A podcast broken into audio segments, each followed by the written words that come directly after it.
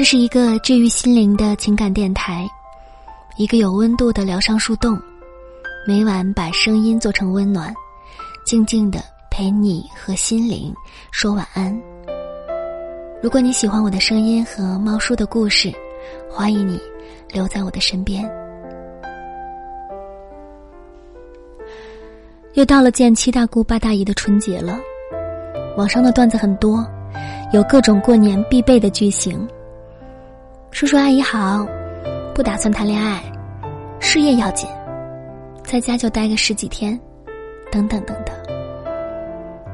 这些段子只是大家开玩笑而已，相信没有人会把它用于实践当中。但是对于社交恐惧症患者来说，这些还是可以应付一下的。网络上社交恐惧症最绝望的瞬间被顶上了热搜。看来大多数年轻人并不是像印象中的活泼好动、精力旺盛，甚至有时候恨不得找个地方钻下去。网友说，最绝望的瞬间有下面几条：当全酒桌上只剩我还没有敬酒，和认识的人顺路的时候，被邀请上台做自我介绍的时候。还有，当对方聊着聊着和你说：“啊，我们还是打电话方便些。”这些看似稀松平常的小事儿，在社交恐惧症患者眼中，简直是比考试还要紧张的事儿。有一次听一个朋友说，最害怕和认识的人顺路了，说话不知道说什么，不说话又尴尬。本来可以随心所欲的天马行空想一想，一会儿回家要干嘛。顺路，却只能在脑袋里搜索有哪些话题可以讲，但是又不能说，害怕说完之后对方会多想些什么，所以他一般都是等大家都走了自己再走，或者悄咪咪的落后几步，不让大家还听到一个朋友这样形容社交恐惧症患者：只要大家一提到你的名字，你就觉得自己被放大的无数倍，呈现在大家面前，连汗毛都会被看得清清楚楚。安静的场合说一句话，都觉得自己声音大了好几分贝，所有的眼睛都聚焦在自己身上。社交恐惧症患者很怕打扰到别人，与他人打交道，远不如在自己身上浪费时间来的舒服。所以知乎上有一个问题：为什么有些人看起来很友善，但总是独来独往？最高赞的回答是：与人友善是修养，独来独往是性格。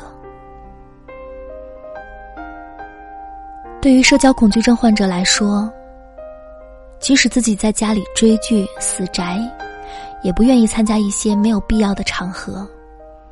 如果一定要去，也是手机不离手，貌似很忙的样子。一会儿看一下时间，生怕别人来找。看好了时间，能溜则溜，绝不多待一秒钟。很多人认为，其实社交恐惧症患者是不怕和陌生人打交道的，最怕的就是必须和人建立长期的人际关系，因为怕表现不好，惹对方会讨厌。但是逃脱不了这个关系，认识一个人容易，开始一段关系也不难。难的是维系这一段关系。如果你身边也有这样的社交恐惧症患者，请对他好一点。毕竟，他们是内心最柔软的人。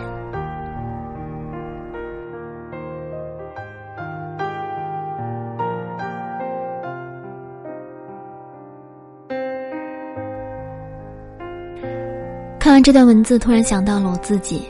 好像也是一枚典型的社交恐惧症患者。尤其是有人突然要给你打电话，然后就看着这个不太熟悉的名字，内心就会非常纠结，接不接，接不接。有的时候甚至就干脆把电话给挂了，然后微信来回复他：“不好意思，在开会，有什么事儿您留言。”或者呢，我会调整一下心情，过一会儿再给他打回去。嗯，希望过完这个年，我能治好社交恐惧症这个病吧。好啦，今天的节目就是这样喽。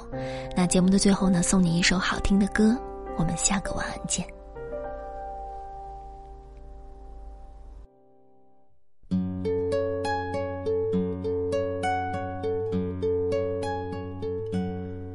언젠간 가겠지 푸르른 이 청춘 지고 또 피